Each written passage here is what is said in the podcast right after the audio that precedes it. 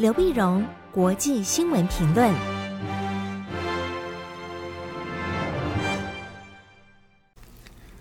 各位听众朋友，大家好，我是台北东吴大学政治系教授刘碧荣，今天为您回顾上礼拜重要的国际新闻呢。上礼拜的新闻几乎都是联联动的，都连在一起，可以包装成为几大块啊。那第一大块当然是欧洲，欧洲呢，我们先从德国看起。德国在上礼拜呢遭遇到百年来最大的一次洪水，啊，这洪灾非常严重。德国从上礼拜四开始下大雨，大雨滂沱，那么洪水这个冲下来，冲垮了多少的桥梁，淹没多少道路，哈，淹没多少村庄，淹没多少村庄。它的主要呢是在这两个邦，一个是莱茵法尔茨邦，有一个是北莱茵西法利亚邦。啊，那么，那么这个呃，白莱莱茵法尔茨邦呢，大概一百一十人死亡；北莱茵西法利亚邦有四十三人死亡。那如果加上比利时那边的灾难算起来呢，大概有至少有一百八十三人死亡。不过一般人估计的数字都不准啊，因为现在算的死亡，因为有些人只是失联，最后发现很可能是罹难啊。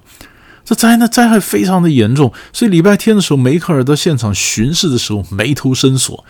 没有绳索，他后来他他就表示，他说德国的语言里面找不到任何一个文字足以形容这满目疮痍的这样的一个惨状，但他安慰当地灾区的百姓说：“放心，德国是伟大的国家，德国一定可以重新站起来。我们有很多方法来来应应这样的灾难。”那梅克尔任期还有两个月，到九月份选举完了之后呢，新政府上来，梅克尔就任满下台了。下台，但他说在下台之前还是会来灾区来再看。啊，那么大家有什么有什么问题，还是可以再来再来，呃，这个这个跟他说哈。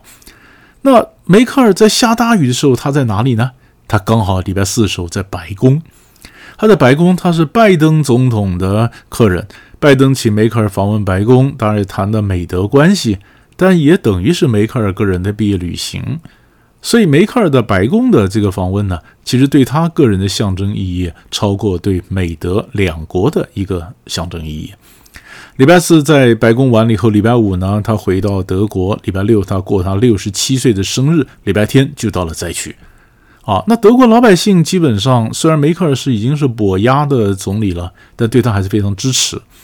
可是我们更看的就是，呃，因为因为德国常常过去政治有个传统，就是灾难政治。每当有灾难发生的时候呢，你的政治人物表现得好还是不好，你人在哪里，讲什么话，穿什么衣服，呃，做什么动作，都会影响到人们对你的支持。那何况两两个月以后德国就要选举了嘛，所以各党的候选人呢，纷纷都到灾区啊发表讲话，表示关切。那其中有个插曲，就是，呃，我们讲过两个邦，其中有一个北莱茵西法利亚邦呢，他的邦总理刚好就是，呃，基民党主席，就是继承梅克尔担任基督教民主党的主席的拉谢特。所以，当各个政治人物都到灾区时候，包括德国的总统，总统是虚位的，虚位他也到灾区巡视，拉谢特真的邦总理当然也陪同，结果就被记者拍到他在那谈笑风生。呃，这么讲讲讲话，然后面带微笑，没有没有哀戚之色，哦，那当然马上批评就跟着来了哈。那这会不会影响到嗯、呃、他九月的选举呢？因为他代表基基民党要出征，要选联邦总理啊，那会不会影响呢？啊，这是我们来看。那第二个可以看的另外一个影响是什么呢？因为德国这次洪灾很明显的就是因为极端气候嘛。现在的气候变迁非常严重，不管是德国的洪水，不管是美国西部的旱灾、森林大火，一次比一次严重。这都是都是都是因为极端气候所带下来的灾难，所以气候问题也变成德国选举后面这两个月竞选会变成主要的议题，而主要在气候上主打气候议题就是绿党。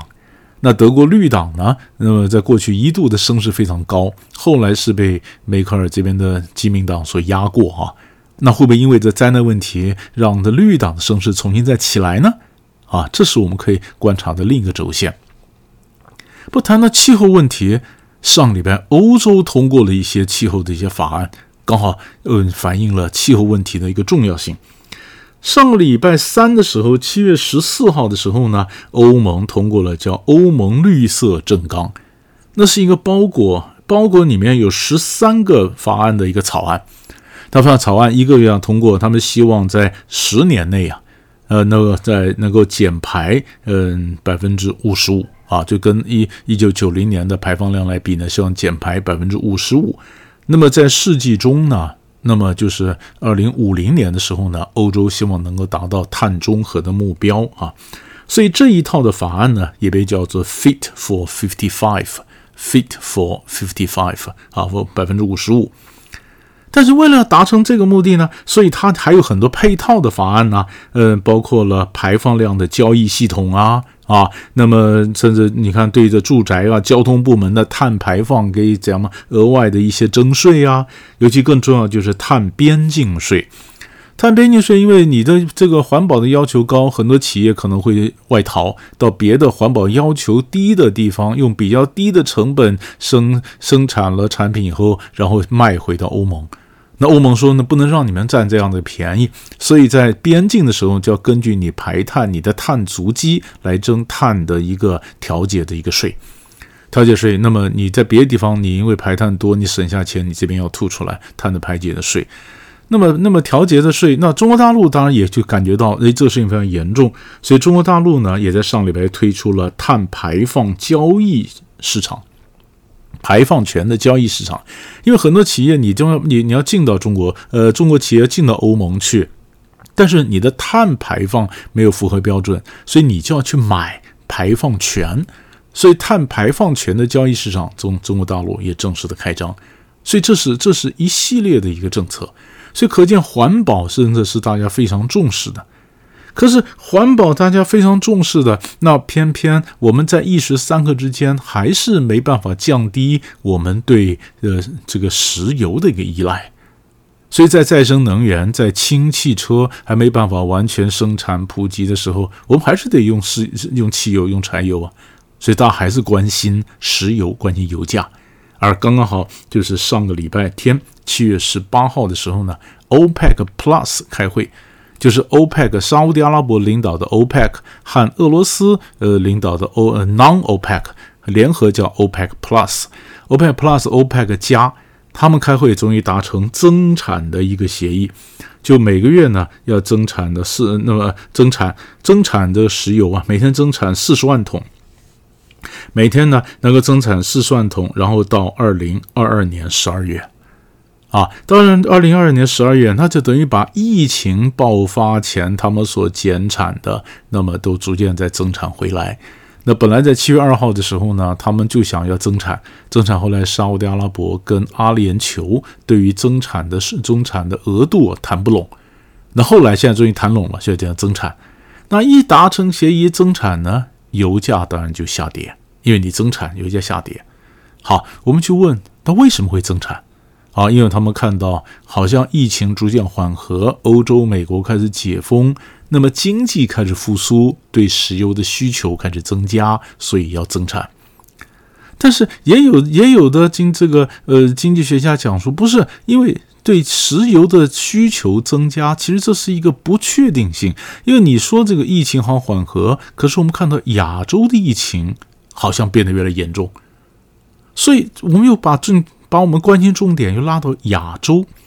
亚洲在印尼呀、啊，现在是东南亚最严重的一个地方。七月十六号的时候，他确诊呢，单日确诊达到五万四千人呢，死亡达到一千两百零五人啊，那是他是一号本月一日的两倍以上。所以疫情的，当然你他的整个医疗体系已经超负荷了，整个氧气啊什么这样，医生啊护士都不够，都不够。所以日本本来在印尼有一千九百家日本的企业，日本跟印尼关系非常好，非常好，一千九百家企业呢，现在就下令他的你的常驻人员家属赶快从印尼撤出来，但是买不到机票。买不到机票，机票非常贵，所以搞得现在全日空啊、日本航空啊，七月二十一号、七月二十五号要开加班机从印尼撤侨。泰国也非常严重，泰国的七月十八号，它的疫情确诊达到一万一千三百九十七人，这七人，但是它的疫苗的整个注射只有百分之五。一般说，人们就觉得原来政府的在这方面如此的蛮横无能啊。那么政府只会镇压群众，然后你根本没办法防疫，也没办法在疫苗，让群众走上街头。走上街头偏偏七月十八号呢，上个周末又是一年前群众起来抗议的一周年，因为走上街头，结果军警对对这个呃呃对这个群众呢发射催泪弹、橡皮子弹，那当然群众更加抗议啊。虽然这次群众不是很多，才一千一千多人，但是但是火一直没有浇熄啊，将来还是可能冒出来。缅甸同样是这个军军事政变的一个军政府，它的疫情也严重。缅甸七月十九号的时候呢，单日确诊超过五千四百九十七人，就搞得这呃搞得敏昂莱他们就是他们军政府，他们就下令七月十五号开始要封城，封城。但是缅甸跟中国云南太近，所以很多缅甸人就跑到中国，所以这不是为什么云南那边有确诊，而中国大陆从瑞丽这边要封锁，因为有很多境外移入的缅甸人带进来缅甸的 COVID-19 啊。所以整个亚洲的这个呃疫情其实蛮严重，也很值得我们去关注。最后呢，我们看一下巴基斯坦。巴基斯坦在七月十四号的时候，那么礼拜三的时候呢，发生了这个北部啊发生了巴士的这个遭受到恐怖分子攻击。最糟糕的是，有九名中国大陆的水坝工程人员身亡，因为中国大陆跟这个巴基斯坦关系很好。关系很好，那你说中巴经济走廊里面很多项目啊，那结果现在被攻击是中国的工程师被攻击了，被攻击了，当中国大陆非常愤怒啊，就要就要求巴基斯坦你要想办法，也要要尽快要气凶啊，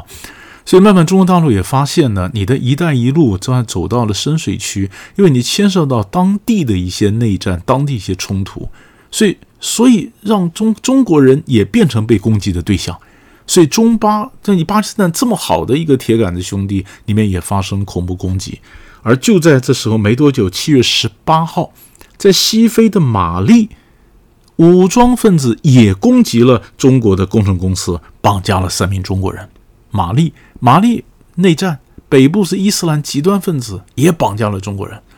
所以不管是巴基斯坦，不管是呃非洲的马利。这都会让中国大陆想到说，这“一带一路”走出来，现在慢慢的进入到他们国家的内战或他们当地国家的一些复杂的政治以后，这“一带一路”走起来就变得更为艰辛了。啊，所以不只是欧美会呃用它的工呃这个建设工程来跟中国去竞争，当地的本身的问题也成为中国“一带一路”会碰到的障碍。